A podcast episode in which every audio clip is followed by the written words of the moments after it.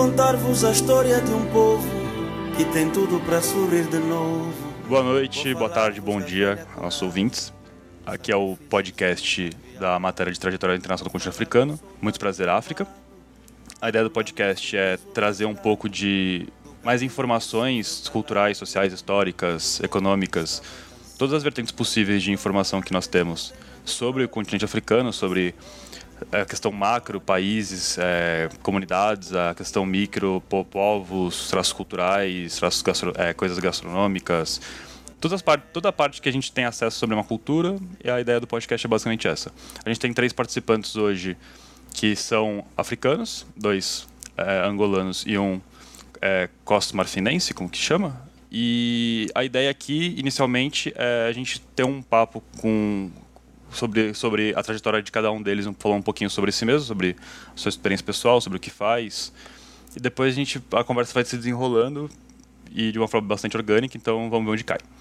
É, comigo eu sou o Diego, é, eu vou ser o mediador aqui da conversa. Aí cada um de vocês puderem falar o nome de vocês, falar um pouquinho sobre vocês. Eu sou o Marcel, sou angolano? Moro no Brasil há mais ou menos sete anos e é, sou formado em gastronomia e também formado em marketing, né? Legal. É... Denilson, pode falar um pouquinho sobre você? Sim, olá, eu sou a Danilson Almeida, formada em jornalismo e com uma especialização em relações internacionais e agora curso mestrado em ciências humanas e sociais há seis anos já, quase sete, quase uma brasileira também. E, bom, acho que para começar é isso aí, né? Ou já falo sobre a trajetória? Não, é... acho que uma introdução tá legal. Vou deixar o Fred falar um pouquinho tá sobre bom. ele também. Tarde, eu sou o Frederic, eu sou da Costa do Marfim, estudando educação física voltada para a saúde aqui da USP. Faz uh, quatro anos que eu estou na USP. Já trabalhei como auxiliar na Rádio USP sobre o programa chamado Revelando África. 24 anos. Eu acho que dá para fechar assim. Bacana. Pô, que legal que você está trabalhando na Rádio USP. Uh, e a Ana, se apresente, por favor. Olá, meu nome é Ayana, já estive aqui no último podcast junto com o Eduardo, que hoje infelizmente não está presente, e eu vou tentar ajudar o pessoal também a entender e articular melhor a conversa aqui junto com o Diego. E é isso. Então, é, a ideia. Muito obrigado por se apresentarem, gente. A ideia que, eu, que a gente tinha para o trabalho inicialmente era se ater a um tema específico e a ideia, mas acho que isso não, necessariamente é melhor, melhor plano, melhor caminho. Então, assim, se vocês tiverem como cada um de vocês falar um pouquinho sobre o que, que vocês estudam, o que, que vocês atuam e curiosidades sobre vocês acham legal falar sobre os pais de vocês, sobre a comunidade que vocês cresceram, isso eu acho que vai ter um caminho bacana. Vamos começar pela Denilson, porque Oh. é, a gente teve já um contato maior com ela na faculdade, porque ela trabalha lá na, ela estuda na, na Federal da BC, assim como nós. E você fez uma, uma, uma palestra muito bacana sobre o seu trabalho lá. Então você poderia falar um pouquinho sobre o que, que você estuda, por que, que você estuda, é, a sua trajetória acadêmica? Bom, eu cursei jornalismo a princípio na Cruzeiro do Sul, que eu vim de Angola por uma bolsa de estudo. Antes estudava na Universidade Agostinho Neto, que é uma universidade pública lá em Angola. E após ter cursado um ano, eu ganhei a bolsa de estudo para estudar jornalismo aqui no Brasil, porque lá estudava já comunicação social. Então, e eu fui estudando jornalismo, aí terminei a minha graduação uns quatro anos, defendi um projeto sobre a inclusão da pessoa com deficiência visual no mercado de trabalho. E diante dessa proposta de trabalhar com a inclusão, eu tive uma, uma, um interesse maior em trabalhar no campo de direitos humanos, de entender melhor essa questão do incluir, do ser excluído e coisa parecida, né? Aí eu pensei em fazer então uma especialização em relações internacionais. Estava fazendo o MBA na IMB Morumbi ah, em 2016 E enquanto me preparava para prestar o mestrado, prestei na USP também, na Federal do ABC, em Santa Catarina, Minas Gerais. E aí eu fui me preparando, estudando, ao mesmo tempo fazendo essa especialização. E dentro desse campo da especialização, tendo esse contato com relações internacionais, estudar países e coisa parecida, aí me surgiu o interesse de, ao invés de focar o campo de do, do, do focar para fora, olhar para dentro, estudar meu continente, estudar meu país. Então, elaborei um projeto sobre como Angola aplica a questão dos direitos humanos para questão de minorias. A princípio, eu propunha trabalhar com crianças ou mulheres, mas e daí então queria pegar um tema que fosse é, meio esquecido, um tema que fosse antigo e também que fosse pouco debatido. Um grupo que também tem sido, que tem vivenciado hoje questão de violações de direitos humanos dentro de Angola então, eu elaborei um tema antigos combatentes e veteranos de guerra, que são é, os veteranos que lutaram tanto para a independência de Angola quanto que lutaram os 30 anos de guerra civil em Angola, forma, formado pelos três partidos maioritários que havia comentado com vocês, MPLA, UNITA e FNLA. E após a independência, após a guerra civil, então se unificaram esses três partidos para que de algum modo tivessem é, direitos iguais perante o Estado, para que tivessem. Então me proponho a estudar o que realmente Angola aplica para os direitos desses cidadãos, uma vez que hum, o direito de Genebra segundo o protocolo de 1977, garante no seu quarto índice que existe um tratado que assegura a, os direitos de todos aqueles que já não configuram conflitos bélicos. Então, proponho, por meio desse tratado, na qual Angola também ratifica, como são aplicados o direito à garantia, no exemplo, à saúde, à habitação, a questão da educação, uma vez que muitos desses ex-militares são analfabetos pelo fato de não terem tido acesso a escolar porque estiveram combatendo e como é que agora o governo trabalha para a questão de alfabetizá-los, de inseri-los e tratar como um todo o direito internacional humanitário que vem desde os conflitos até o momento de não mais se o momento de paz, né, quando já não se configura já quando já não se configura um estado de guerra. E por meio desse projeto, eu fui, eu precisei trancar a minha especialização, porque não conseguiria dar conta de estar fazendo o mestrado junto com ela. No momento que eu me preparava, eu fui fazendo as provas e tal, eu aprovei na USP e também na Federal do ABC, mas por meio aí de cortes orçamentais e algumas burocracias, eu não consegui efetivar a matrícula na USP, então fui para a Federal do ABC, onde estou cursando agora o meu mestrado em Ciências Humanas e Sociais, e trabalhando nesse projeto. E um bocadinho desse projeto que eu apresentei para vocês a palestra sobre as independências africanas, e especialmente o caso de Angola, porque meu projeto, por falar de antigos combatentes, veteranos de guerra, ele fala da, é da época atual, mas eu não posso falar dela sem antes fazer um corte histórico uma contextualização de como se deu esse grupo. Então, eu volto um bocadinho para falar sobre a guerra civil propriamente, não tocando a independência, porque dela surgiu o conflito, o conflito interno. Então, eu abordo uns aspectos sobre com os acordos que fracassaram, o acordo de Lusaka, acordo de Luena, de Bicesse, que fracassaram, que era para se manter a paz em Angola neste mesmo conflito civil. E diante destes, destes acordos fracassados, então trabalhar como é que o governo trabalhou para unificar esses partidos e como ele foi trabalhando para garantir direitos iguais a todos estes. E eu vou trabalhando mais ou menos nessa questão, estou fazendo a dissertação, agora as disciplinas também, e vou para Angola agora em dezembro fazer uma pesquisa de campo, um levantamento maior com esses dados.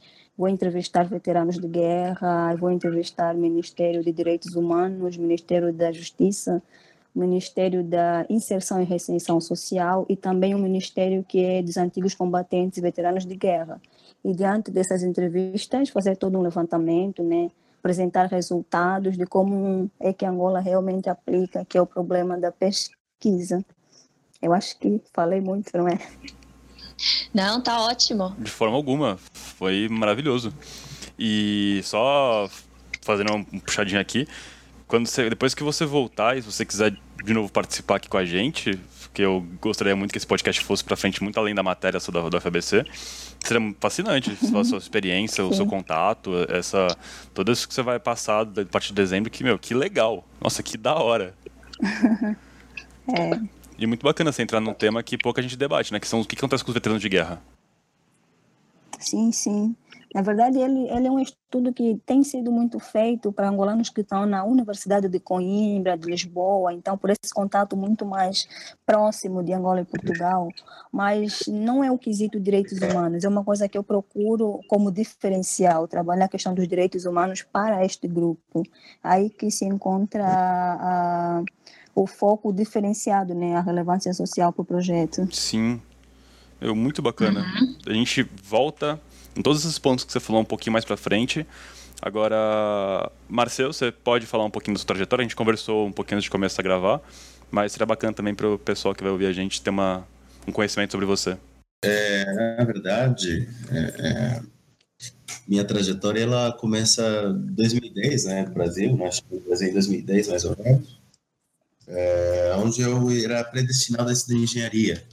Acabei trocando de foco totalmente, dois anos depois, conhecendo movimentos sociais aqui no Brasil é, e conhecendo um pouquinho mais dessa, dessa, dessa questão de, é, é de política ativa, eu acabei me destacando um pouquinho mais para humanas e decidi sair da área de, de engenharia. É, fiz administração, na qual também não terminei, acabei migrando para marketing. No final das contas, acabei me formando em marketing e em gastronomia, e sou especialista em gerenciamento de projetos e organização de eventos. Por outro lado, minha trajetória ela sempre esteve ligada à política, né? Então, eu sempre participei de vários movimentos sociais, tanto brasileiros quanto voluntários. É, fui é, cofundador de uma associação de angolanos, né? Angolanos em São Paulo. Participei muitas, muitas vezes do movimento Procotas da, da Educafro enfim, movimento de, de direitos humanos, Comissão de Direitos Humanos com CEDIC, com Juliana, é, com Juliana Cardoso, uma vereadora que luta ativamente aí pelo PT, também por, por, por, por, por direitos humanos. Tenho uma visão, tenho um viés mais capitalista, né? Acabei me frustrando um pouquinho essa questão mais socialista e, e, e, e no meu entendimento a gente vai conseguir fazer alguma coisa de fato tendo capital e, e hoje o mundo ele é capitalista, não tem como a gente fugir disso, tá? É, utopias de que a gente consiga alguma coisa social dentro de um mundo totalmente capitalista. A gente precisa de pessoas com capital ou a gente precisa ter capital para conseguir trazer alguma coisa de relevância.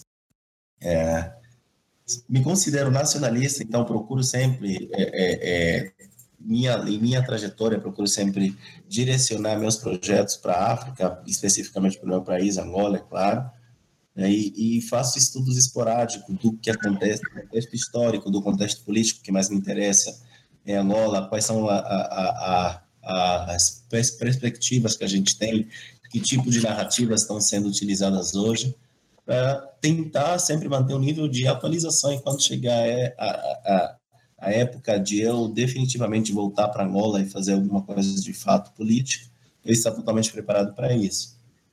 É, não, não, tenho, não vou me prolongar muito, até porque não tem muita coisa para falar. A gente vai debatendo aí ao longo do, ao longo do, do, do, do podcast, trazendo mais evidências de acordo com o tema inserido. Não, foi ótimo, fica, fica tranquilo. É, aqui, gente, não se preocupem com o tempo de fala de vocês. É, se alonguem quanto vocês quiserem, de verdade. Não tem problema nesse aspecto. É, Marcelo, muito bacana o que você falou. Você não tinha comentado que você queria voltar para lá fazer uma atuação mais política. Muito legal. Tipo, só uma, uma coisa rapidinha. Você pretende o quê? Trabalhar com a política de forma mais ativa, como representante mesmo, em, em executivo, em legislativo, ou com uma outra atuação?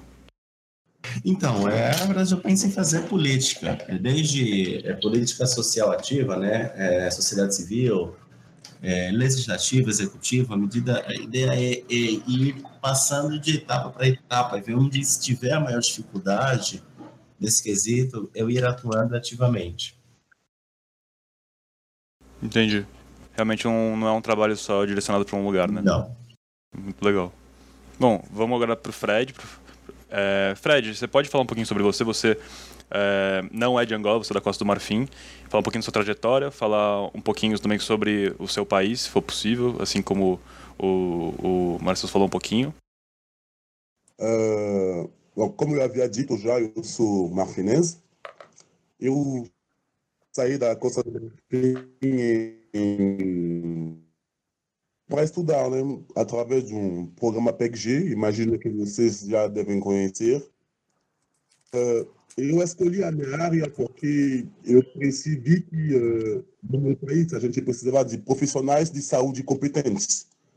Uh, eu não conheço o cenário do país de vocês, mas no meu país eu sei que o governo gasta mais ou menos 35 bilhões cada ano em gasto público para tudo que é remédio, cura, assistente social de médico. E o meu curso, ele visa curar a prevenção de doenças crônicas de acordo com a faixa etária, principalmente no país, mas também que pode se entender sobre o cenário do continente africano. Então, eu estou aqui estudando educação física, biomecânica, voltada para a saúde. Uh, vocês têm mais dúvidas para fazer? Como é que é? Não, é, é falar realmente sobre você, assim. É, como eu posso colocar? Se apresentar. O que você falou tá ótimo, na verdade. Não, não fica preocupado. Se você quiser falar mais alguma coisa, mais algum ponto, se a Ana quiser acrescentar alguma coisa também sobre o que eu tô falando aqui. É, eu, ia, eu queria perguntar pro Fred de qual cidade é, ele veio da Costa do Marfim. Eu sou da capital, Abidjan. Ah, sim, sim. Não é que, bom, na, na nossa nas nossas aulas de trajetória, a professora apresentou bastante, né? Falou bastante sobre a Costa do Marfim, e aí ele passou algumas imagens, né, é, de Abidjan, né? Eu, falei certo? Abidjan, tá certo? Isso. Isso. E parece que é, assim, é um, é um centro muito bonito de lá, né? Ele passou várias imagens, assim, tudo. Eu gostei bastante, muito interessante. É, a gente, eu não sei se infelizmente ou felizmente, mas uh, a gente herdou bastante da urbanização de Paris. Então, quando você está uhum. lá, você quase Paris. Então, eu não sei se isso é um ponto positivo ou negativo, mas enfim, o fato é. ah, tá bom, obrigada. Bom, é... obrigado por se apresentarem, gente. Foi muito legal. Então, um elemento em comum aqui que todos tatearam de alguma forma é a questão política de cada, do país de cada um de vocês. A questão, é, a questão interna, a Denilson com a questão dos, veteranos de guerra, o Marcelo com a questão da, da, atuação política dele com movimentos sociais, e o Fred com a questão da, da saúde. Você falou do valor, eu fiquei curioso para saber quanto que o Brasil gasta eu não achei exatamente quanto que é, mas eu vi uma notícia falando que o Brasil quer aumentar o investimento em 115 bilhões. E aí é, é um paralelo muito interessante nesse sentido. E, uh, Brasil decidiu investir mais dinheiro na educação uhum. física infantil, porque eles perceberam que essas crianças de hoje que vão crescendo sendo sedentárias, elas acabam sendo um gasto muito maior para a economia que tem que curar a obesidade, que o Brasil hoje é o quinto país obesidade. É um gasto muito grande na, na, na, caixa pública. Então, eles decidiram investir mais e isso é uma iniciativa que tem que ser parabenizada. Eu fiquei feliz. Eu não sabia que era o quinto país com o maior número de obesos no mundo. Por sinal, eu me enquadro neles, e aí. É... Ah, é verdade, eu gosto. Sim. Complicado, né?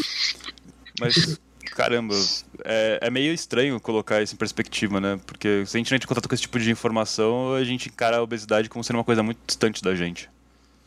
E colocar os gastos públicos. Ah, é, quando você coloca o, o número, é quinto país que tem que lidar com a obesidade, e o paralelo que você fez com a educação física, genial. Sim, é, é, em questão de orçamento público de carga tributária e que tem esse, todo esse gasto que a gente tem que ter com uma população que está surgindo agora, que está se desenvolvendo agora e que vai consumir muitos recursos da saúde em função de uma alimentação, seu curso realmente é muito bacana nesse aspecto. Tanto, é, tanto na parte da, da educação física quanto da nutrição também, né? É bem legal, bem legal. Bem completo, né? e é um curso que, pelo menos no Brasil, a gente não tem muita informação. É, educação física aqui é uma coisa muito. As pessoas, assim, pelo menos no meu imaginário e também de pessoas que eu já convivi, é muito ligada à academia. Ah, faço educação, faço educação física, eu vou pra academia. Tipo, vou, vou ensinar as pessoas a treinar, vou passar, vou ser personal. Não tem esse, essa questão de uma visão mais macro, como que ela vai influenciar todo o aspecto socioeconômico. Eu diria que o, o, os estudantes de educação física, eles uh, acabam escolhendo o lado mais fácil, entendeu? Então, essa é a parte mais fácil da educação física. Ah, vou me formar, aí vou ser personal trainer. E isso, mas, uh, bom, ainda bem que tem pessoas como a gente que pretende levar isso um pouco mais a sério. Então, que vai se levar mais em questão de pesquisa, genética, nutrição, sociologia, tudo isso, entendeu? Uhum. E, mas, infelizmente, a maioria da educação física escolhe esse lado porque é mais fácil, é mais rápido e é um mercado que está crescendo muito no Brasil, sobre academia. Então, para evitar mesmo a questão de desemprego, entendeu? Mas uh, eu, pessoalmente, não gosto. Mas quem eu sou para julgar, né? É... Falando um pouquinho mais do aspecto da Costa do Marfim, como é que se relaciona o profissional de educação física, como é que se relaciona essa questão da da alimentação, da obesidade. Até entrar também, acho que legal entrar na questão de alimentação mesmo, porque é um fator muito cultural e muito próprio de cada país. Como é que isso se dá?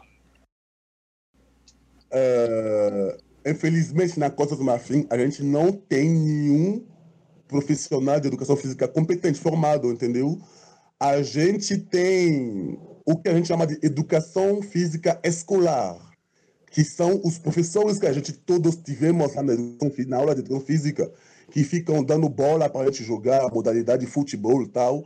Mas, tipo, um profissional de educação física que é mais voltado para a saúde, a gente não tem.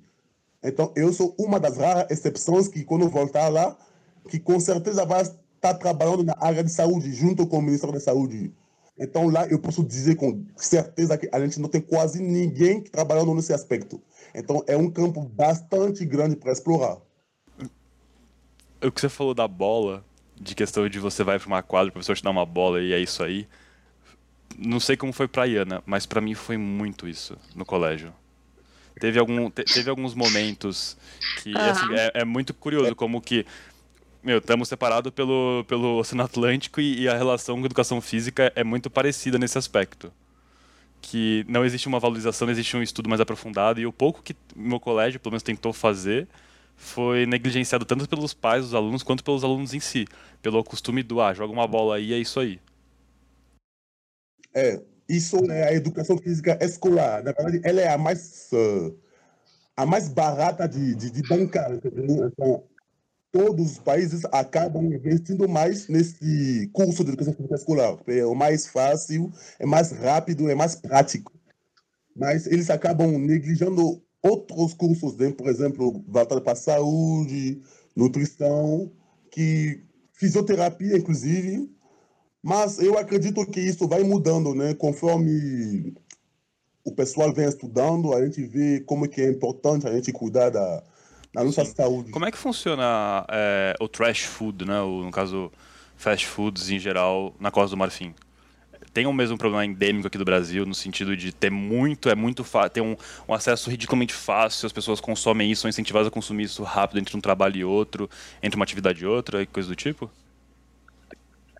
Sim, tem, tem. E eles estão numa, numa briga comercial, né? Com as comidas típicas da Costa do Marfim, que são duas áreas que estão competindo muito. A gente tem agora a vinda do Burger King, que acabou de chegar na Costa do Marfim, o McDonald's. Então, essa parte aí está crescendo muito. Mas eles vão enfrentando uma outra concorrência. Porque a gente tem lá uma grande, grande presença de comida típica nacional. E, geralmente, os marfineses acabam escolhendo isso por uma questão de custo de vida, é mais barato, uma questão de identificação nacional, entendeu? Mas uh, é uma área que está crescendo, mas também tem muita concorrência ainda. Sim. Meu, que legal é, essa relação, porque aqui aconteceu muito uma coisa muito parecida, acho que, acho que foi nos anos 80, que é essa vinda em massa de fast food e vai sobrepujando a, a cultura local, a alimentação local a alimentação local fica mais cara porque tem menos incentivo, não tem como concorrer. É, é um horror, mas é muito legal para fazer essa comparação. É. Meu, obrigado por colocar a gente a par dessa toda essa questão marfinesa. Eu não fazia ideia que isso, que isso rolava, mesmo. É, e, uhum. e, como obrigado. essas grandes corporações, essas corporações internacionais como o Burger King, que impactam diretamente o, a cultura local, né? O, a gente na UFBC tem uma matéria que chama Segurança Alimentar. E lá tem um debate sobre isso. A gente ainda não cursou a matéria, que infelizmente ela é do último período do, do, de Relações Internacionais, o que é uma pena, porque a alimentação é a base da vida. Mas, é. nossa, é, é, um tema que, que depois que você quiser trocar uma ideia de novo, depois que você quiser, eu te passo o, o material do curso também. É muito, muito interessante isso. Como que a alimentação molda a sociedade. Obrigado, agradeço. Então, é, vamos pular um pouquinho aqui agora para falar da questão angolana. É, não sei o que, que a, a Danilson e o Marcelo vão querer abordar nesse aspecto. Vocês conhecem alguma coisa, para não ficar uma coisa muito distante da questão da alimentação, se tem esse mesmo conflito é, industrial? Como é que é a inserção de fast food lá e coisa do tipo? Essa é a especialidade do Marcelo. Dou a palavra a ele. Vamos lá. É, falar de fast food em África, o fast food que eu conheço em Angola são dois, né? É, Mac, nem é Mac, é o, é o Bob's e o KFC, que vocês chamam KFC. É, mas, para a gente ter, para a gente chegar no nível de ter fast food, a gente precisa chegar no nível de resolver o problema básico de alimentação da população.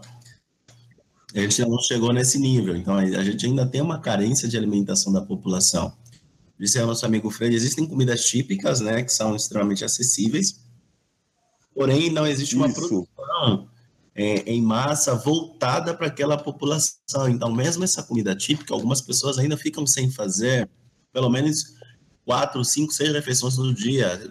É, as mais, as pessoas que têm mais acesso à alimentação fazem três, quatro refeições algumas fazem uma, duas refeições. Então, a gente chegar no nível de estar tá competindo com fast food, é, de estar tá competindo de igual para igual para com fast food, ou até mesmo chegar no nível de é, é, da gente só comer fast food porque é mais barato e não é, é a alimentação é, é, caseira em si, a gente precisa resolver o problema da alimentação, que a gente ainda não resolveu. É extremamente difícil, a gente não tem acesso à alimentação como se tem acesso, por exemplo, ao Brasil, né?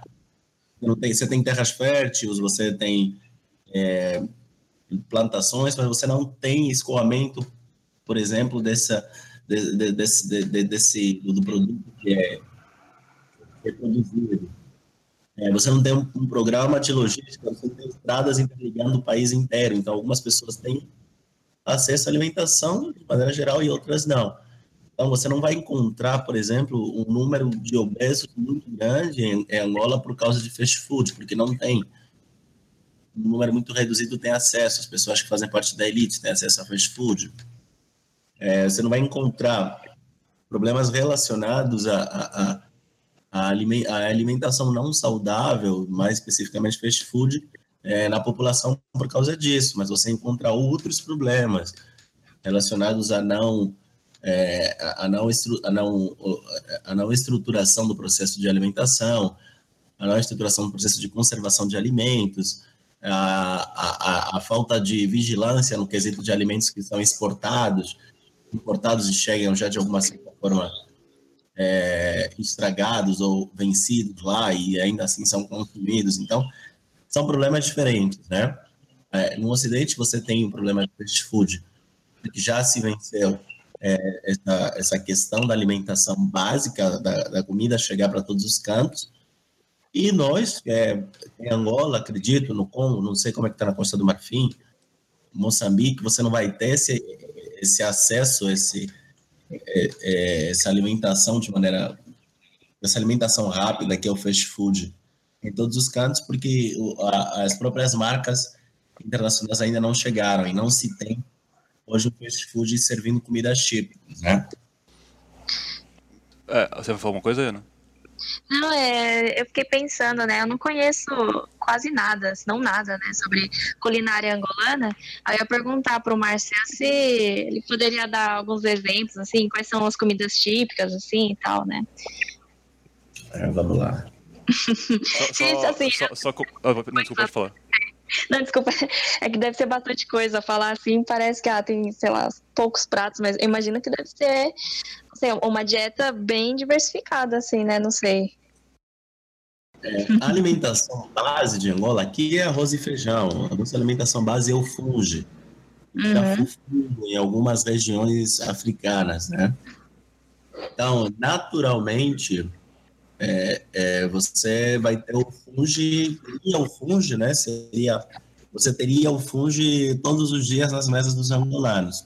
Você ainda tem, se você sair da, da região central, da capital, se você ir para as províncias, o, o funge ainda é a base, é, é a base da, da alimentícia, né? Mas na capital não, essa aproximação global trouxe o arroz, trouxe massas, trouxe o pão e etc. Então você perdeu um pouquinho dessa questão cultural do funge, do fufu. Mas o, o... Desculpa, pode falar. Só...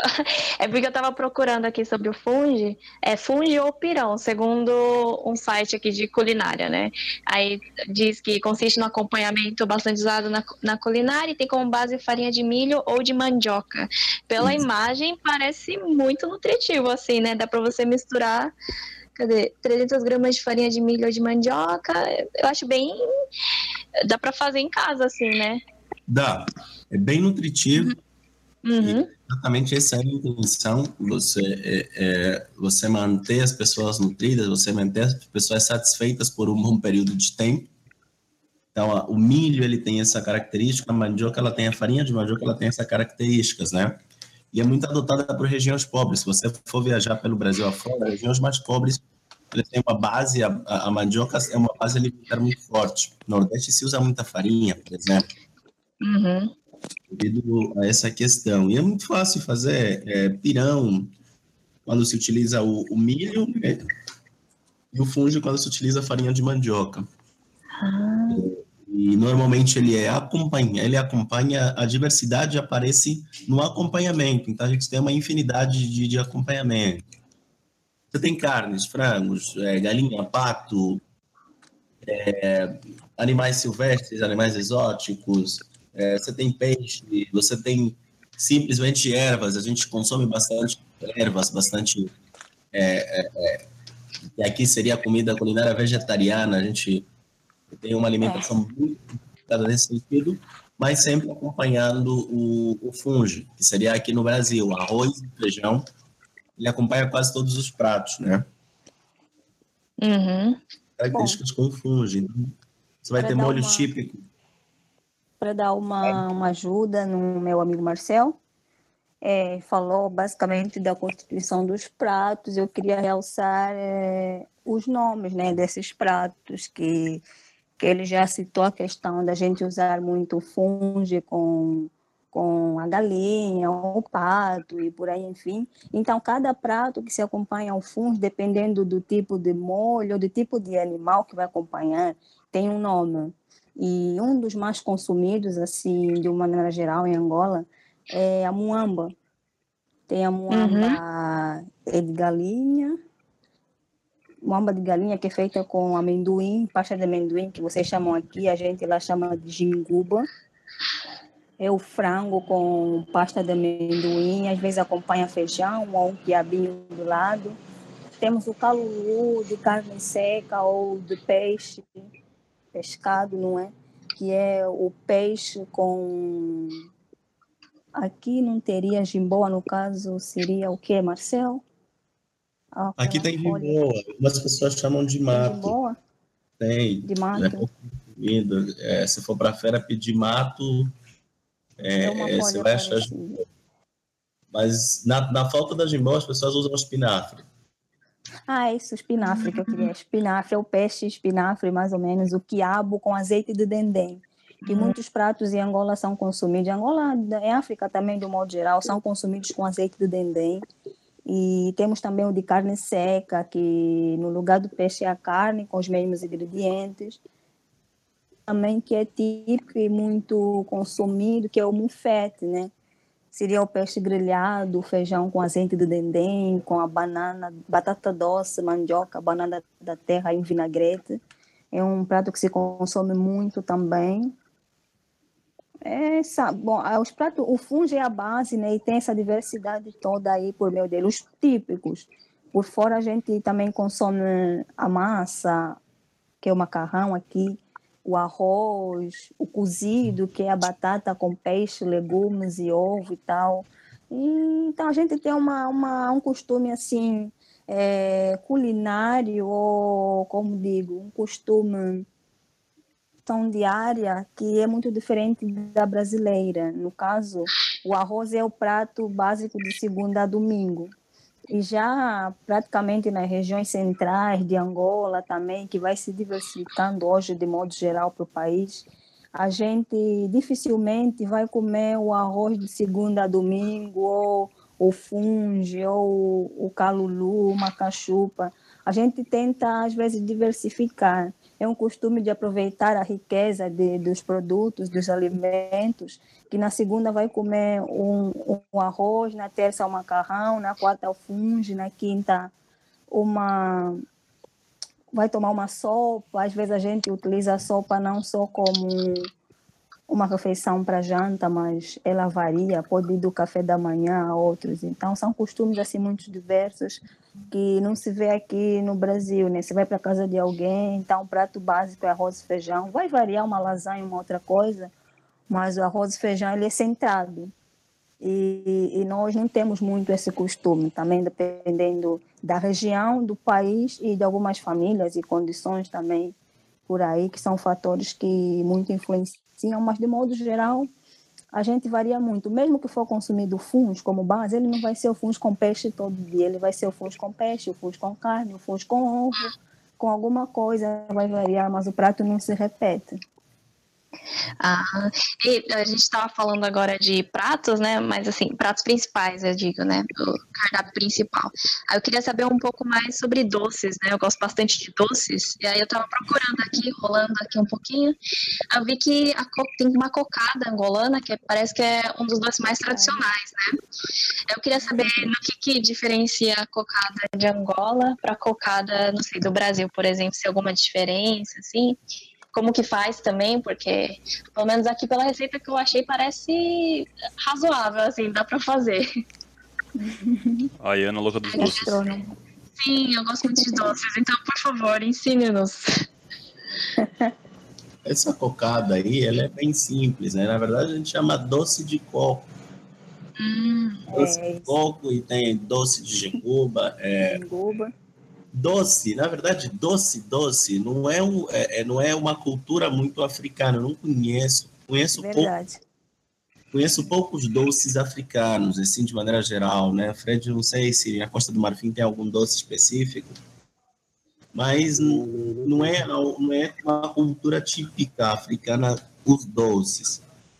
Mas dentre os doces que a gente tem, é basicamente o que é, é, é o que eu conheço de Angola, muitos são de origem portuguesa, né, que acabaram, é, é, pela questão da, da, colonização em si, eles acabaram pegando em Angola, mas o, o doce de coco, o doce de xinguba, que é o amendoim com um, uma pasta caramelizada de açúcar, né, e o doce de coco é basicamente isso, é caramelizar o açúcar e misturar com o coco e deixar ele pedrificar. E aí você consome ele de, dessa maneira. É, que mais que a gente tem de doce em si? É, a paracuca, que acaba sendo um, um doce de amendoim. Amendoim também, né? É, tem doce, nosso próprio doce, e areia acaba sendo também, que é algo que os jovens angolanos, acho que nunca vi isso em nenhuma parte do mundo. É uma farinha adocicada feita com manteiga, farinha de trigo e leite em pó. Nossa. Ela acaba. Nossa, que diferente. Parece muito bom, quero comer. Peraí, como que é o nome? Deixa eu pesquisar aqui. Como que é o nome Ah, mesmo? Não sei se você vai achar aí. Isso é algo bem típico, é algo bem caracter, bem tradicional. É, é leite em pó, farinha de trigo, manteiga ou óleo, alguma coisa assim, né? É, Ela, você vai, você, você isso gera, é, parece areia, mas ela é adocicada. Então, é- ela parece areia, parece areia mesmo de construção, ela vira um, Ah, por isso você falou da areia. é, E Nome farinha, Procurando aqui, eu não consegui encontrar nada, assim. Peraí, será acho que... que não vai achar. Eu acho Não, é aí, né? achar. Poxa, vocês podiam fazer assim, trazer, assim, sabe, um petisquinho. Areia, Saindo interesseira. não. Eu quero muito experimentar. Vocês ficam falando de comida. Até na aula o professor fica falando tanto, aí dá muita vontade de comer tudo, assim. Nossa, aí isso, é, onde que eu isso é vá? verdade. Ai, nossa. Mas ela não é difícil de fazer, né, Marcel? É assim. Não, não é difícil, é fácil de fazer. É, então depois passa a receitinha aí pra gente. Tentar Isso é fazer. bem jovem, Hum, sim, sim. é algo bem jovens, né? Bom, Ayana, só, só um conselho. O Marcel ele é gastrônomo, ele adora Uhum. cozinhar, então tudo para ele é fácil, nada vai ser difícil. Até o mais difícil ele vai dizer que é fácil, então fica a dica. A, a a culinária, o Marcel, ele. Você trabalhou com gastronomia? Porque você tem a formação, né? Aí Sim, eu chegou- trabalhei aqui em, algum- em alguns lugares, Aham. mas é, o pagamento, é, é- a remuneração ela é muito baixa, Hum, a desvalorização do profissional ela é alta, por sua vez, né?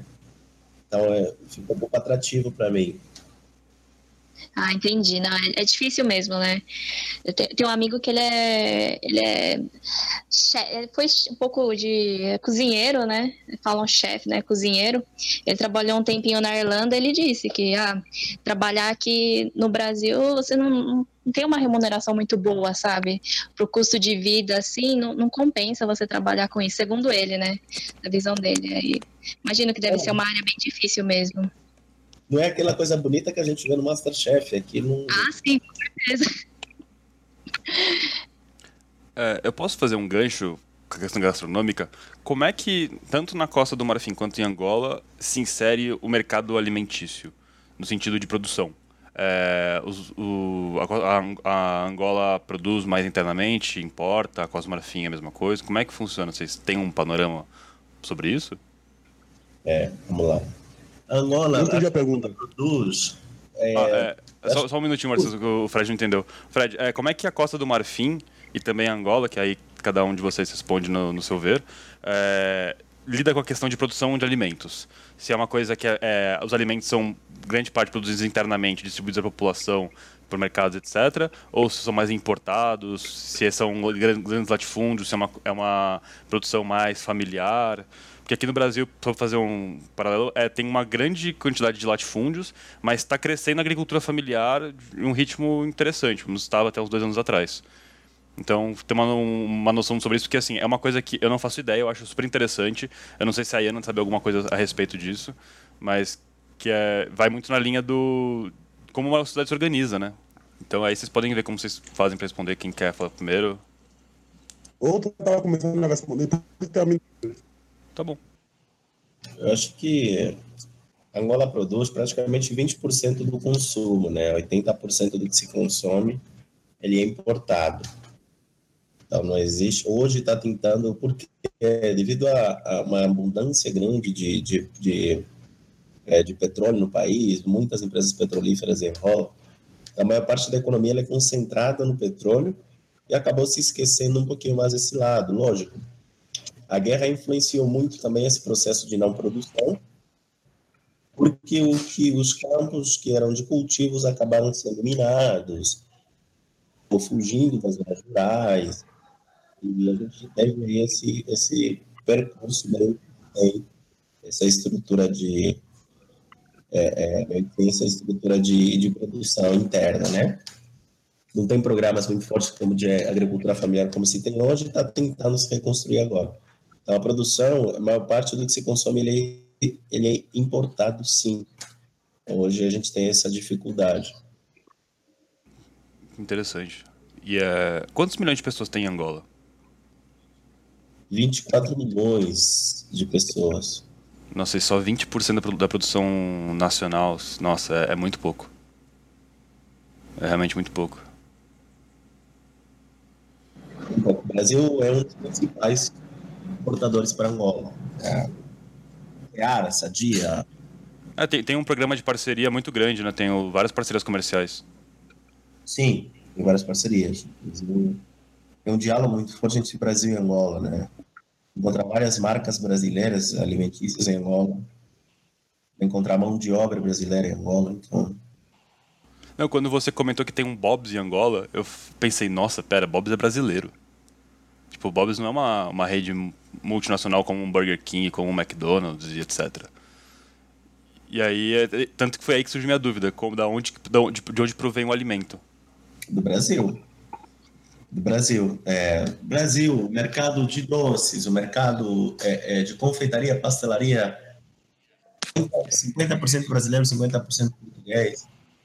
Alguns mercados específicos agora eles são dominados pelo, pelo Brasil e Portugal. Nossa, isso é. expande horizontes, pelo menos na minha cabeça. Porque a gente não tem acesso a esse tipo de informação, né? Quer dizer, a, gente, a informação está lá para ser buscada, mas a gente não vai ativamente atrás dela porque a gente nem considera pensar sobre ela. Por exemplo, quais são os parceiros comerciais alimentícios brasileiros, é, qual é a fonte primária de alimentos de outros países que não o nosso. É, é muito legal. E, Fred, como é que funciona a Costa do Marfim? Você tem uma noção, mais ou menos? Uh, a maioria dos produtos que a gente consome no dia a dia, eles uh, são, pro, são produzidos internamente. A gente tem uma grande mão de obra que está dedicada à produção interna, quer dizer o que? De arroz, carne, legumes tal. E uh, a gente quase importa que vem dos países vizinhos, como Burkina Faso, Mali, Guiné, e o arroz que vem diretamente da Tailândia. Senão, do resto, é produzido internamente, entendeu? O faz questão de consumir local, de consumir marfinense, para estimular um pouco a economia interna. E por aí, em relação a isso, a gente consome bastante produtos internos. E a gente quase acaba deixando os produtos estrangeiros, né? Porque a gente teve uma trajetória meio difícil com a ex-colonia francesa, né? Então a gente acaba deixando os produtos que vêm de fora para consumir internamente. Eu acho que eu respondi à pergunta. Respondeu, respondeu. É, não, não, não fica é, presa a ideia de que é só um questionário, tipo de pergunta e resposta. Pode expandir o seu pensamento se você quiser, pode ir para outras áreas também, não, não se atenha só a, a minha questão. Ah, tá, tô certo. é, queria só uma análise que fiz do que o Fred acabou de dizer, que é muito diferente em Angola, eles dão preferência ao produto local e a gente dá preferência ao, ao internacional, aquilo que é de fora. A gente tem pouca, pouco consumo do nosso próprio mercado, da nossa própria agricultura e consome muito o que vem de fora, dá muita preferência aos produtos portugueses, brasileiros, holandeses e tal, e hoje em dia também tem uma aderência muito grande de produtos vindos da Espanha, Suíça, França e tal, e é uma coisa assim que um viés bom de analisar com relação ao que o Fred acaba de dizer por conta da colonização, eles dão preferência a consumir o que é deles. E a gente, até por ter esse impacto da, da questão da guerra E por saber que nossa maior riqueza é o petróleo e tem um nível de exportação muito bom, muito alto, a gente acaba tendo uma déficit na questão de agricultura, né? E o que estão tentando reverter não é assim atualmente, mas é que ainda falta espaço a se caminhar aí para que se chegue a esse conceito de consumir produtos locais, nacionais, é, é, produzir para consumir. É um diferencial muito bom e muito forte, assim, que deve se procurar trabalhar em Angola. É, esse aspecto da, da colonização que você levantou, é, quais são os, os, reflexos, não só na questão alimentícia, é, como a gente estava discutindo agora, mas que você sente muito, Denilson? Assim, coisas muito latentes não só a guerra, tipo, claro, a guerra civil está inserida junto com o seu tema de pesquisa, que a gente já, já vai entrar nisso, que eu achei sensacional. É, mas o que, que você, como Danilson, sente mais no, no aspecto do descolon, da descolonização e quais são o, as coisas mais aparentes hoje em dia? Então, até porque essa questão da, da colonização, ela além de deixar os países enfraquecidos, não é deixar a, a questão da dependência, de você viver tanto tempo dependendo de alguém que ditasse as regras, que trouxesse o que é certo, o que é errado, que trouxe a questão da religião, da educação e tudo mais. E quando se vai, ele deixa um estado estável, não é? E houveram, claro, mudanças e também muitas permanências. Nas mudanças tivemos a, a questão da, da ruptura de um passado de exploração econômica e opressão política, mas permaneceu uma dependência de tecnologia, de capital externo, e que tudo isso influencia muito na maneira como como lidamos no, no cotidiano do povo angolano. Nós tivemos uma mudança, tipo, na quebra, o mito da inferioridade natural dos africanos.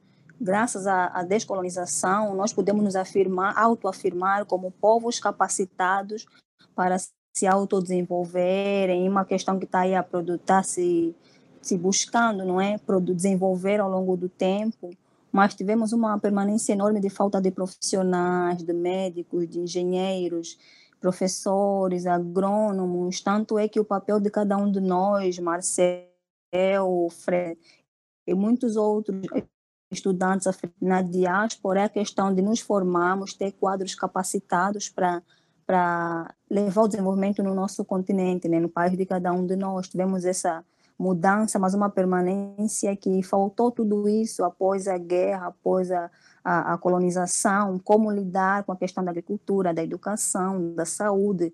Então, foi necessário que é, saíssem é, intelectuais, saíssem estudantes, saíssem jovens, saíssem africanos do continente para buscar todo esse conceito do desenvolvimento intelectual para levar ao continente. Isso também é uma dependência mesmo tentando tirar a questão da colonização do continente.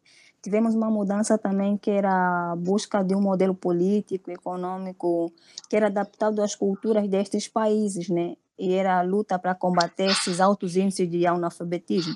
Lutamos para isso, mas permanecemos com economias baseadas, sobretudo, nas exportações de produtos agrícolas e minerais e isso que fez com que, de um modo, a dependência é, mudasse o percurso daquilo que seria totalmente uma descolonização, porque quando se descoloniza, a gente tira tudo, mas a gente tirou uma parte da presença, porque nem todos é, se ausentaram, saiu a questão de quem manda, de quem é o líder, não é de ter um dono ali no país, representação europeia de, em cada país, mas contudo ficou essa dependência de fazer parceria econômica, esses acordos bilaterais, porque ainda dependemos muito disso. Então isso reflete no cotidiano de todos, é, assim de maneira mais específica em Angola.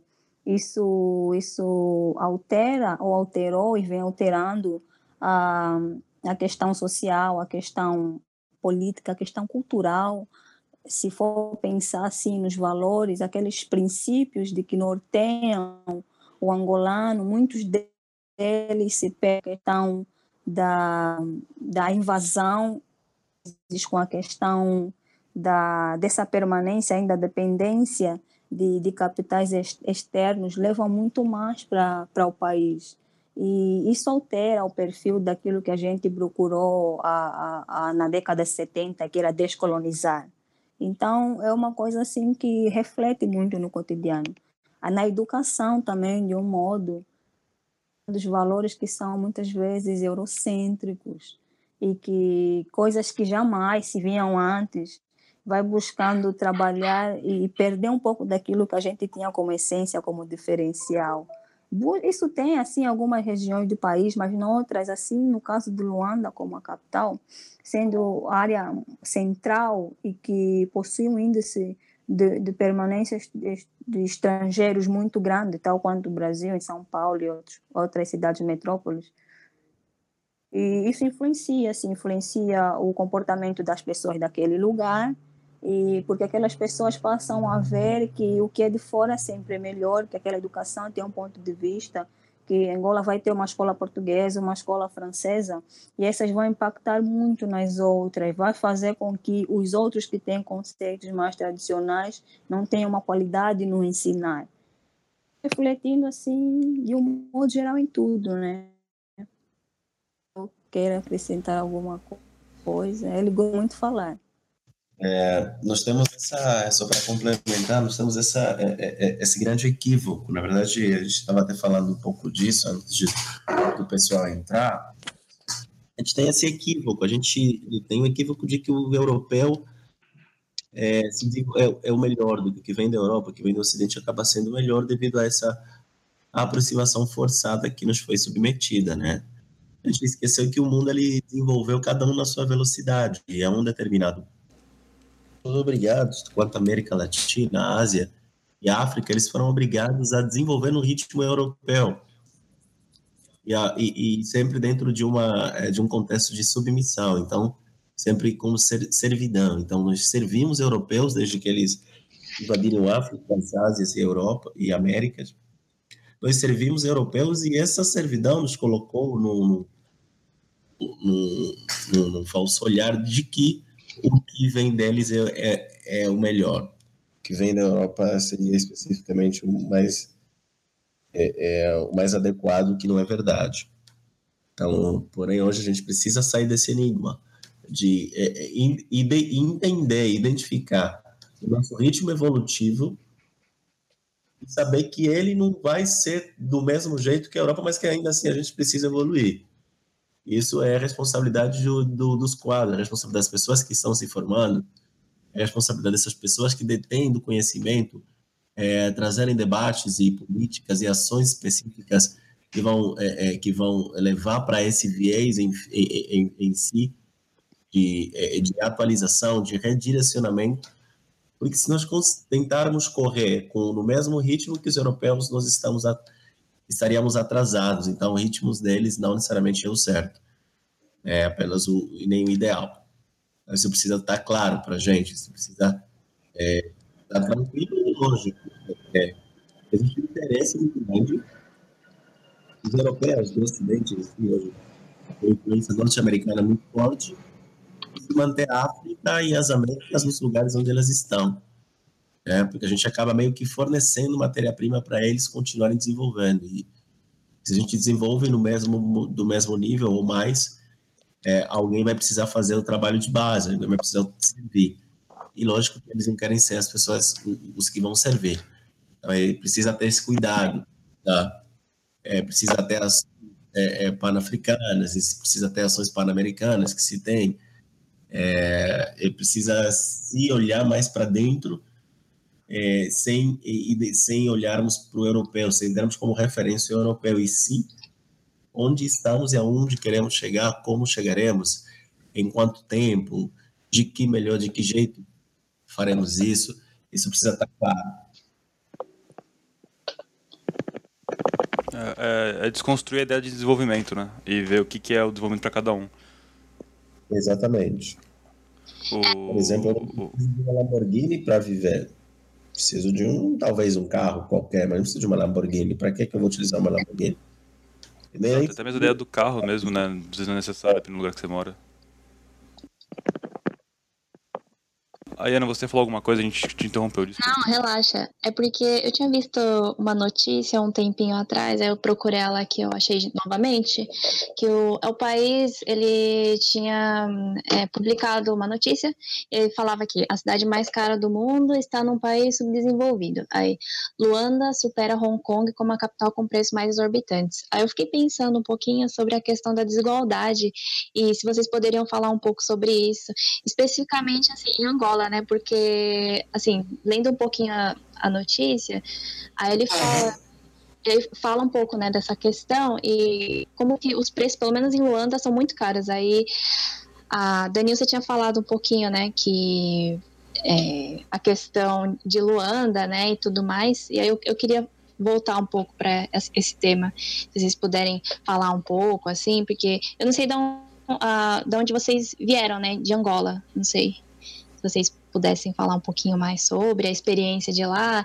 e a questão da desigualdade que eu acho que toca também em como o governo tem fornecido medidas para mitigar isso, né? Se tem fornecido e como que tem acontecido isso, né? Porque pela notícia parece que é um país bem desigual, assim, né? Se, se como o Brasil também é um país bem desigual, né? Mas eu queria ouvir um pouquinho de vocês. Dani, começa aí.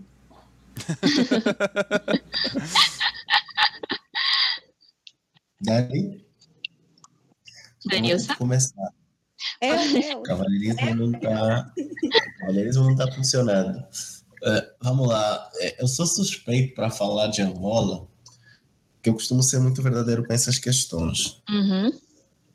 É, cara, não sei. Até eu tô, eu tô há um ano e meio sem ir para Angola, praticamente um ano e oito meses. E da última, até a última vez que eu fui lá, na minha opinião, não existe nenhum tipo de esforço, não existe nenhum tipo de vontade política para se mudar essa questão da desigualdade social. Por que, que Angola veio se tornando, foi se tornando a capital mais cara do mundo? É, Angola saiu de, de, de, um contexto de guerra em 2002, é, onde de 2002 aí a gente teve o cessar-fogo e, e, e, e o fim do conflito armado, 2004 a 2010 teve o grande boom da, do, do de, de, petróleos no mundo, né? Uhum. E Angola já tinha saído desse contexto de guerra, então agora com o barril de petróleo sendo vendido a quase 100 dólares por, por, por barril, né? Imagina, 100 a 110 dólares por barril, Angola era o quarto produtor de petróleo no mundo. Então era Angola, Nigéria, Vene... oh, era Arábia Saudita, Venezuela, Nigéria, Angola. Então a gente estava entre os quatro maiores produtores de petróleo do mundo, barril sendo produzido 110 dólares por mês. Então o povo ele teve uma quantia de dinheiro muito grande em mãos, né? Sem fiscalização, com o povo vindo da guerra, o governo todo militarizado ainda. Então, quem detinha desse, desse, dessa economia, desse poder econômico, era o, o, o governo, o Estado, era a, a, a, as famílias do, do, dos governantes em si, as famílias dos dirigentes, né? E agora se tornou a décima maior economia do mundo nesse período. Então entrou bastante dinheiro em Angola. Só que a gente não fez o trabalho de casa, a gente não, não, não fez esse, não, não redirecionou essa grana que estava entrando para produções internas, para desenvolvimento interno, né? Uhum. É, é, Achou-se que seria infinito isso, que jamais o barril de petróleo iria baixar, e a gente foi meio que gastando dinheiro sem saber, sem pensar no futuro. Então, como consequência, a gente teve isso. Nós fomos tornando a capital mais cara do mundo porque tudo vinha de fora. E nós tínhamos dinheiro em mão para fazer com que isso vinha. Nós quem? Os angolanos, diretamente ligados aos dirigentes que, que, que, que, que têm acesso a, a esse dinheiro vindo do petróleo. E o resto da população sobrevivia como lhe convia com o mínimo possível. Isso tem que ser feito, repetindo, tem ser feito dever de casa pelo Estado, quando, em 2015, né, é, se é, acabou, o, teve essa crise do petróleo que está se vivendo até hoje, países que se desenvolveram nesse ritmo, Angola, Venezuela foi uma delas, estão sofrendo as consequências. Então, elas são muito parecidas, porque Hugo Chaves, por exemplo, ele teve um boom aí em 2010, 2008, quando tinha o, o, a alta do petróleo, então ele fez algumas ações específicas para que o povo tenha acesso a mais conforto, porém sem fazer o dever de casa, sem investimento interno. Angola do mesmo jeito, a gente acabou é, parando onde a gente está hoje. Então, foi assim que nós nos tornamos a capital mais cara. Alta, alto, alta circulação de capital interno, porém sem produção, tudo era obrigado a vir do exterior, e via a, a, o que era do bom e do melhor, e há uma inflação muito alta. Isso fez com que nós nos tornássemos muito caro, porque a nossa moeda era o Kwanza, mas a moeda mais utilizada, no final das contas, acabava, acabava sendo o dólar. Você uhum. comprava uma mercadoria por 10 dólares, o valor que você comprava pelo Kwanza, que é a moeda é, um pacote de suco já chegou a custar 10 dólares, na altura era 800 dólares, e você comprava um suco fresh por 10 dólares. Você só de interromper rapidinho, qual é o salário mínimo da Angola, se existe uma política de salário mínimo? É, o salário mínimo é até vergonhoso, são 150 dólares, equivalente a, a 22 mil kwanzas por aí. Mas isso não, Caramba. Ah, não, eu, eu perguntei pra gente ter uma noção, de fazer um paralelo, que você tava fazendo os valores, mas eu não tenho uma ideia agora, eu tenho uma ideia. Nossa, realmente é muito pouco. Mas tu pode continuar. Não, mas, o, o, por exemplo, salário mínimo no Brasil são 300 dólares, mas 300 dólares no Brasil não tem o mesmo peso cambial que 300 dólares em Angola, entendeu? Uhum. E falando de inflação. Então, é, se falar que 300 dólares no Brasil, o salário mínimo no Brasil são 975 reais, né? Isso são 300 dólares, 350 dólares. Se você levar 350 dólares em Angola, você não faz nada, você não compra uma cesta básica. Uhum. Então não, não tem essa comparação, mas o salário mínimo em Angola é muito baixo. É muito baixo, é insuficiente para a nossa inflação atual. O salário mínimo é totalmente insuficiente para que a população viva pelo menos com um dólar por dia. Nossa, que situação precária. No, nessa mesma notícia até fala, né, que é, pelo menos em Luanda, né, é, as, os preços são assim exorbitantes. Aí fala que uma calça jeans custa quase 600 reais, o aluguel de apartamento 15 mil, um café, você não acha um café por menos de 7 reais, então é, imagino, porque aí você cria barreiras para que, por exemplo, populações que não têm essas condições financeiras, elas se afastem cada vez mais, eu imagino, né? Sim. É, bom. Claro. Nilson, fala. Vai lá, Dani. Não, eu ia fazer assim um ato geral do que o Marcelo também já falou e acabando é, por dar uma, uma resposta, assim, provavelmente ao que você solucionou, né? É que o contexto de paz que atualmente se vive em Angola, ele, ele permite muitos estudos e investigações sobre a questão da pobreza, o que caracteriza um país, é, grande parte da sua população, né? A maior parte do país de Angola são pobres, apesar de que tanto quanto existe gente muito pobre, também existe gente muito rica em Angola isso acontece em vários lugares do mundo, né? Então, essa questão que tem aqui no Brasil, classe A, B, C e D, não se encontra em Angola. Em Angola tem A, B C. Ou você é muito rico, ou você está ali no mediano, ou você é, é miserável. Tem esse termo aí.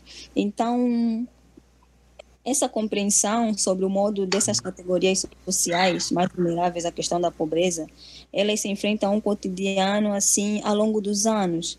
E nesse contexto ainda ele se insere a importância de uma noção de vida em que muitos angolanos não, muitos angolanos não, o governo não cria políticas que que melhorem essa condição, essa condição, né?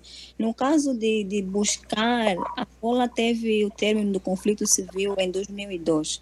Dois anos depois, em 2004, é, após o término do conflito armado, o governo ainda procurou elaborar uma estratégia de combate à pobreza que chamada de ETP, que tem objetivo, ele tinha um objetivo para preparar medidas e combater o fenômeno da pobreza, e porque afetava 68% da população, se não estou em erro com relação a esse dado, e os 26% se encontravam em condições de pobreza extrema. E essa pobreza extrema, as pessoas tinham equivalente ao que mais ou menos 0,75 por dia. E isso era um documento, é, foi um documento que eu tive contato um plano era um plano do, do plano público para desenvolvimento angolano, alguma coisa parecida, que ele foi elaborado em 2005, e eles identificaram fatores que causavam problema, o problema em Angola, a questão da pressão demográfica por conta do conflito armado, nós tivemos muitos deslocados internos, tanto internos quanto externos dos nossos países fronteiriços. E estes deslocados, eles é, colocaram, colocaram o país né, numa condição de aglomeração, de superpopulação, em que o próprio governo não dava conta de controlar ah, estas mesmas pessoas, de, de, de suprir suas demandas, necessidades eh, básicas e diárias. E esse número foi aumentando cada vez mais.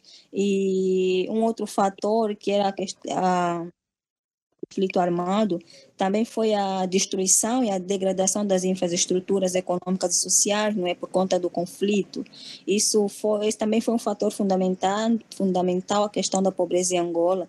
Tivemos também um funcionamento muito débil dos serviços de educação, de saúde, de proteção social, uma quebra que afetava muito a oferta interna e a, é, a oferta interna era muito afetada nesse caso, mas ela deixava de ser é, uma condição sine qua non no momento também. Tivemos a questão da a proteção do, do próprio corpo militares do próprio governo, do proteção do Estado, não é? Da segurança do Estado. Isso gerou tanto a desqualificação como desvalorização do capital humano e ineficiência de algumas políticas macroeconômicas que dessem conta de resolver tudo isso. E dentro desses fatores, para se encontrar questões de categorias sociais de pobreza em Angola, as mais vulneráveis, elas estão nomeadamente associadas à questão dos pequenos agricultores e camponeses, que são pessoas que têm aí o, o, o nem um salário mínimo diário, não é? Talvez nem a metade desse.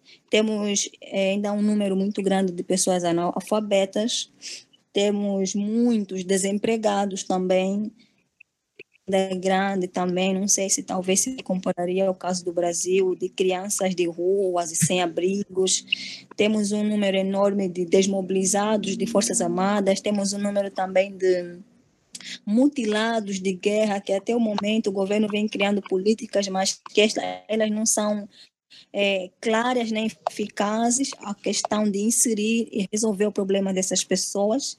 É, os deslocados de guerra também que já havia citado, famílias monoparentais, os deficientes físicos de modo geral.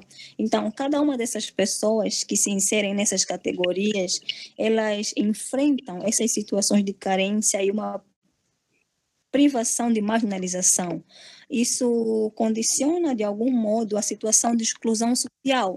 Então, tal como a Yana citou, né, que o, a, o preço do café, o preço de, de uma alimentação a esse grupo de pessoas na qual acabei de fazer referência, não teriam condições mínimas, condições básicas de fazer uma alimentação, de conseguir comprar um café num lugar que não fosse assim nem tão caro, nem tão barato, porque além de depender de, da, da agricultura local, que também é precária, as pessoas não têm um apoio direto, não têm um apoio contínuo não lhes é criada políticas que assegurem esses direitos, políticas que no mínimo ajudariam na questão da alimentação, na questão da educação. Por outro lado, estes mesmos itens que acabei de citar e a estes grupos desfavorecidos, pelo que tive conhecimento recentemente, pelo o atual governo, porque Angola esteve recentemente em eleições, eu acho que citei isso um pouquinho lá na, na palestra, né? Angola teve há pouco tempo em eleições e acredita que nesse governo busca-se políticas eficazes e direcionadas a este grupo que busque que trabalhem de uma maneira rápida a atendê-los, não é? E isso vai ser feito por meio de um mesmo uma descentralização do poder nacional para colocar a, a questão dos municípios, darem conta de atender as populações, aos grupos ali, porque quando esse poder é centralizado no nacional e não tem essa descentralização para o municipal e tal, para que os próprios governadores e administradores tomassem conta, que tem maior contato com a população ali e dessem conta de resolver. Então, isso são alguns aspectos que esse novo governo tem buscado a trabalhar para que políticas sejam asseguradas e garantir direitos e resolver problemas destes grupos e também da desigualdade social que existe em Angola, que é uma desigualdade extrema. É, é uhum. é muito evidente, extrema e, e é uma condição que nos coloca assim num processo entre o desenvolver atrasado. Nossa, foi muito, muito, muito legal a sua explanação. Tem vários elementos aí, principalmente de políticas públicas, que você abordou, que são incríveis. Dá pra gente fazer todo um, um outro episódio do, do, do, podcast só sobre esse tema. Sim, nossa, tem muita coisa pra falar sobre isso, né? É um, é, não, é um tema muito abrangente, muito rico. Uh, o que você falou, por exemplo, do, do, dos mutilados de guerra, que é um, uma coisa que poucas pessoas pensam quando pensam em um, em um país que é, acabou de sair de um conflito armado, porque normalmente o que se pensa é na questão da reconstrução, de lidar com coisas mais aparentes, né? não com a questão pessoal de cada pessoa que sofreu de uma forma própria e horrível. São elementos aí centrais que impedem esse, esse o, o rápido caminhar ou desenvolver. A gente não pode pensar em tratar questões de empresariais, de empreendedores, de, de, de economia acelerada, se antes pensar nas questões de políticas que garantem os problemas sociais diários dessas pessoas, né? E de vários outros grupos que, que têm sofrido várias consequências, tanto pelo conflito quanto pela o não reconhecimento do próprio Estado para a situação dessas pessoas. Sim. Uh, eu conheço algumas pessoas na UFABC que adorariam conversar com você sobre essas questões de políticas públicas. São pessoas do curso de políticas públicas, tem professores também que acho que ficariam fascinados. Mas depois eu posso fazer a ligação entre você com essas pessoas, porque, sério, você foi incrível no que você falou. Foi muito legal. Tenho interesse, sim. Bom, depois então a gente conversa Beleza. melhor sobre isso. É, para não ficar muito longo o programa, Fred, eu gostaria de que você falasse um pouco dessas questões que a, a Denissa abordou, que o Marcel abordou, e falar um pouquinho da, da questão, né, tinha comentado, da colonização, da descolonização que você sente na Costa do Marfim. E aí depois a gente caminha mais para o ritmo final mesmo, para um, um, desfecho, a gente se despede, e seria mais nessa linha mesmo. Tá, então vou fazer rapidinho. É, eu imagino que todos vocês aqui devem imaginar que a colonização atrasou bastante os países africanos, né? É uma coisa que, uhum. sim, mas para mim eu não vejo vantagens nenhuma na colonização que a gente sofreu. Mas enfim, hoje em dia a gente tem 2017, eu acho que nossos países são não são tão velhos quanto o Brasil, mas já que tem meio século de vida, a gente precisa tomar nossas responsabilidades. Os governos africanos precisam investir mais na educação, investir mais na juventude, investir mais na economia, porque sem isso a gente não pode progredir. A Costa do Marfim, por exemplo, é um país que foi colonizado pela França. Mas hoje em dia eu posso dizer que ainda somos colonizados pela França. A nossa moeda está sendo confeccionada na banca francesa. Os produtos estão sendo votados, o preço para ser vendido lá estando pela França. Então, a colonização ainda existe. Eu não sei se vocês estão sabendo, mas uh, nas últimas notícias ainda tem africanos que estão sendo vendidos na Líbia. E agora está sendo uma grande mobilização lá na Paris para reivindicar os direitos humanos. Então, eu acho que a gente precisa, por exemplo, nós que estamos estudando fora, a gente precisa aprender o máximo de conhecimento, voltar lá para tentar impor a mudança, que sem isso a gente não pode progredir. Eu acho que isso seria uma palavra para finalizar o podcast. Eu queria agradecer a todos vocês também pelo, pelo convite, a Denilza. Eu estarei sempre disponível aqui toda vez que vocês precisarem de mim. Obrigado. Bom, é, Fred, obrigado pela sua fala. Acho que ela foi muito pertinente, foi com um tom bem, bem legal para fechar. É, eu quero agradecer a todo mundo aqui. Denilson aqui chamou o Marcel e o Fred. Marcel, por disponibilizar seu tempo. Fred, por disponibilizar seu tempo, mesmo com toda a questão aí de dificuldade de internet.